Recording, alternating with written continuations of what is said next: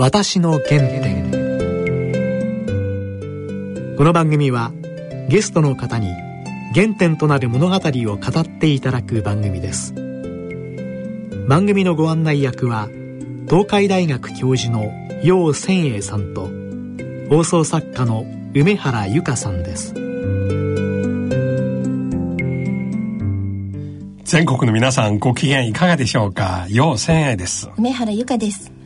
今回のゲストは緩和医療医の川越光先生です。在宅ホスピスですとか緩和ケアのパイオニアの一人と言われる先生ですよね。そうですね。これまでに何千人もの患者さんを在宅で見取られた先生ということなんですね、うん、先生のような緩和医療によってこの末期がん患者あるいは末期がんと宣言された患者いろいろ変化起きましたよねそういったところを本当に聞きたいんですね。それでは私の原点進めてまいります。私の原点。では川越先生よろしくお願いします。お願いいたします。あの前回のゲストで柿添先生も実は緩和医療の必要性を非常に強くおっしゃいました、やはり先生からご覧になって今日本また世界ではこれに対する認識をもっと持つべきでしょうか？あの緩和医療っていうこと自体非常に大事な領域だって言いますかね。考え方やり方っていうことが分かってきたんですけど実はあの緩和医療っていうのは WHO が2002年にあの緩和医療の定義をしておるんですけどもそれが今もずっと残っておりましてね。だけどあれをよく読んだら分かるんですけれどもあれは緩和という医療の原則じゃなくて医療そのものって言いますかね。医っていうのはこういうこうならなきゃいけないと。そのことを示してるっていうことが非常に大きな意味があるんですね。その定義とは？あの、えっと、5つほどあるんですけれどもね、はい、あの命が病のために脅かされている。これが1つですね。はい、そして患者と家族、はい、2つ目ですね。はい、そして病気の最初から最後まで、これが3つですね。そしてあの全人的なケアをして、最終的にこれが4つ目ですね、はい、5つ目は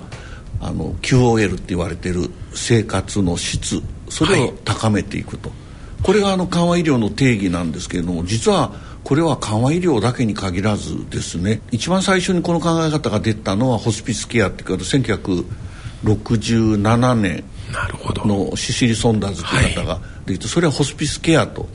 いう考えで出したんですね。それはその時はまだえー、死にゆく方に対してどういうことをやればいいかっていうそういうある意味で限定的な考え方だったんですけれども、うん、それが一般化されたっていうのが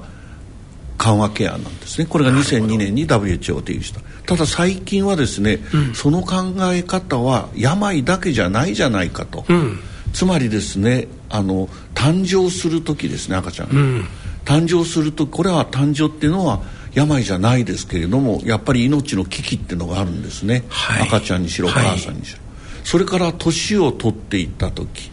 これはやはり病じゃないんですけど生理学的なことですけれども、うん、やはり命が脅かされる。この緩和ケアの考え方っていうのが普遍されているっていう、うん、そういう状況なんですね、うん、先生は最初お医者さんを目指す時まだこのような理念は当時はご存知でなかったんですよね。このようなまとまった考え方はなかったですねただ我々僕が医者になりたかったのは実はシュバイツァーの影響っていうのが非常にあったんですけれども、はい、やっぱりその胃の中にはこういう人間的なアートこれオスラーっていう方有名なオスラーウィリアム・オスラーっていう方があの「The practice of medicine is an art based on science」っていう胃の実践っていうのは科学的なものにのっとった人の技であるアート、うん、ということを言ってるんですけれども、うん、その考え方はもうずっと昔からあったんですね。でまさにシュバイツァーはアフリカへ行ってその実践をされたわけですけれども僕らの世代っていうのはシュバイツァーに憧れて医者になったっていう方結構いたと思うんですけれども、うん、そういうアートの部分人間的な技の部分としての医の在り方に惹かれた方は非常に多い、ただその当時は今のようないった考え方っていうのは整理されてなかったんですね、うん、ね、今だけど振り返ると医療っていうのはそもそもサイエンスじゃないんですね。おいでそのいわゆる緩和ケアの考え方全人的な考え方、うん、痛みとかなんかを、うん、苦しみを取ると、うん、で今の科学的な見地から見るとおまじないみたいなことをやってたわけですね。叙述っていうか、はい、それでしかもそれは例えばある人が病気になった時その人だけの問題じゃなくて村全体の問題だったんですね、はあ、これが歴史的にずっとあった。あのまあ胃の姿。ですから科学的でも何でもない。だけど非常に人間的なものだった、う。ん、それが変わったのが19世紀の後半コッホがですね、うん、結核菌を発見したと、はい、で結核っていう病気自体はもちろん昔からあったわけですけれども、はい、この病気を治すということはおまじないをするしかなかったんですね。熱が出たら冷ますとかですね、はいはい、ところが結核菌が分かったっていうことで結核菌をあの起こすんであればその結核菌自体をややっつけなきゃダメじゃないかと、はい、いわゆる現代の考え方の基本みたいなものが登場したんですね、うん、そこで今までずっと医のある意味で本流だったその緩和ケア的な考え方っていうのがなくなっちゃったんですね、うん、ある意味で否定されちゃった、うん、病と。でところが死っていうのは避けられないそういう状況の中でシシリ・ソンダーズが先ほど言いましたように1967年にホスピスケアと、いう考え方を出してきたんですね。ですからまあ言ってみればルネッサンスに相当するわけなんですね。でそのルネッサンスが非常に評価されて今につながってると。それがだんだんこう広がっていった。これがあの実は歴史なんですね。今先生のお話聞きまして医学の歴史単なる技術の歴史だけではなく哲学の歴史でもありますね、はい、人間理解の哲歴史なんですね。病とは何なのか、うん、確かにあの科学的な意っていうものが登場したおかげで捨て去られたですね、うん、哲学とかやり方っていうのが、はい、実は今大事じゃないかっていうことを見直されてると、うん、それが現代の緩和医療につながっていくわけなんですね。はい、こう考えると一見理科系の話ですが実は裏に人文科学の理念、はい、哲学はその通りなんですね。あのシシリ・ソンダーズがトータルペインっていう考え方を出したんですね、うん、それは死の場合ですね。痛みっていうことを彼,、彼女は言ったわけですけれども単純に肉体の痛みではなくてソーシャルなこととか、はい、 psychological なこととか、はい、スピリチュアルなものとか、はい、そういうものが非常に複雑に絡み合って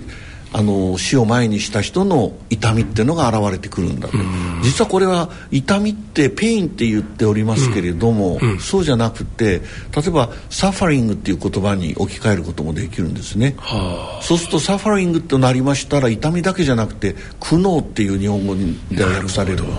だけど苦悩だけじゃなくてですね人間存在そのものをこういう捉え方をしなきゃいけないんだと。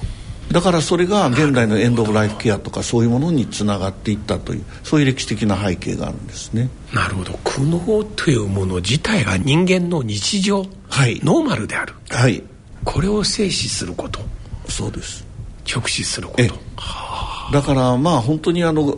医療医って科学的な医療が無力になった時にもまだいいっていうのはやることがあるんだと。それで出てきたのがホスピスケアなんですけれども、その考え方は実は深い人間理解、人間をどう理解するかということそこの根本に立ってるんですね。今の話聞いて先生が小さい時から、このような理系の医学のことに興味持ちながら実際人文科学とか文学、哲学にも結構興味ありましたか？はいございましたね。おおそうですか。あの僕はシュバイツァーっていうのに何聞かれた、はい、シュバイツァーはあの医学者としてはそれあの、うん、そんなに大きな存在じゃないんですけれども、うん、僕は一番シュバイツァーに惹かれたのは彼は哲学者であって、うん、それから牧師さんの家に生まれたね、あの神学者でもあるんですね。神学もしかも当時としては非常に斬新な聖書学っていう考え方なんですけれども、聖書学にのっとった私的イエスっていうんです。ちょっと専門的な話になって恐縮なんですけれども歴史の時に誕生したイエスっていうのは何を言おうとしてたのかと。神様として祀られたイエスじゃなくてですね、うん、そういうことをあの聖書の方から研究していったと。これはもう非常に当時としても斬新なことでね。それから一番僕が惹かれたのはやっぱりオルガニストだったんですね。はあ、バッハの非常に、はい、あの研究家でもあるしオルガンも直すし、はい、自分自身あのオルガンを弾くしということで、はい、そういう姿に憧れましてね。ですからこれは科学者とかサイエンティストとのシュワイツァーじゃなくてですね、うん、人間のシュワイツァー。しかもそういうものを全部捨ててアフリカの、うん、えー、ところへ行って、その非常に劣悪な環境にあった、うん、あの原住民の方たちへの、健康って言いますかね病気に戦われたということですね、はい、そういうところにやっぱり惹かれたんですね。私の原点。そろそろお時間ですが最後ですけども在宅の最大のメリットは施設と比べて。納得のいく死を迎えることができるっていうことでしょうね、はあ、これは本人も家族もね。ただしそれは在宅ケアを提供するチームがしっかりしてるという前提があってなんですけれども、うん、そういう前提があって最後の家で最後を迎えることっていう場合はもちろん QOL ということなんですけれども全てのその関係する人がですねあの納得がいく。今の死っていうのは病院の医者だけが納得してる。終わってみてですね家族や本人があの後悔してるんですね。あのまあ柿添先生出して恐縮なんですけど柿添先生がん治療でずっと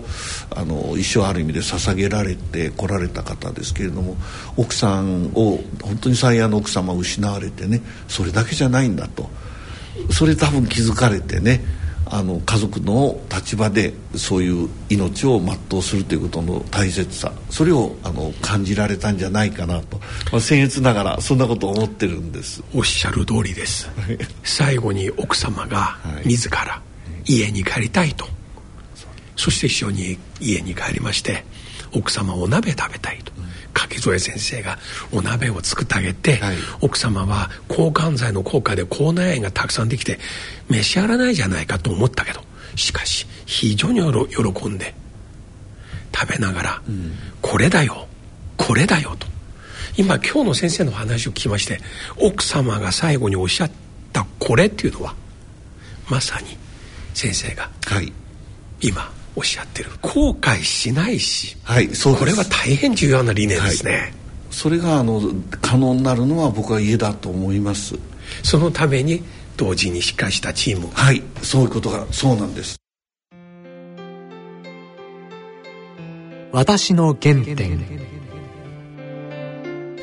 いや今日は先生からいっぱい話聞きましたね、はい、家族にとっても医者さんにとっても患者ご自身にとっても後悔しない形。いや、これを聞いて本当に私も自身が自分の父が亡くなった時、正直今振り返ってみたら、亡くなるのは悔いがないです。人間誰でもいつか。問題は最後のあの治療あれを後悔してるんです、家族として。なんか苦しめたなと。そこは今日先生の話聞いて、つくづくそう思いますね。はい。番組では皆様からのご意見ご感想をお待ちしています。宛先です。郵便番号105-8565ラジオ日経私の原点の係まで。番組のホームページからもご投稿できます。またこの番組はポッドキャストオンデマンドでいつでもお聞きいただくことができます。詳しくは番組のホームページにアクセスしてください。それではそろそろお時間です。お相手は陽千恵と。梅原由香でした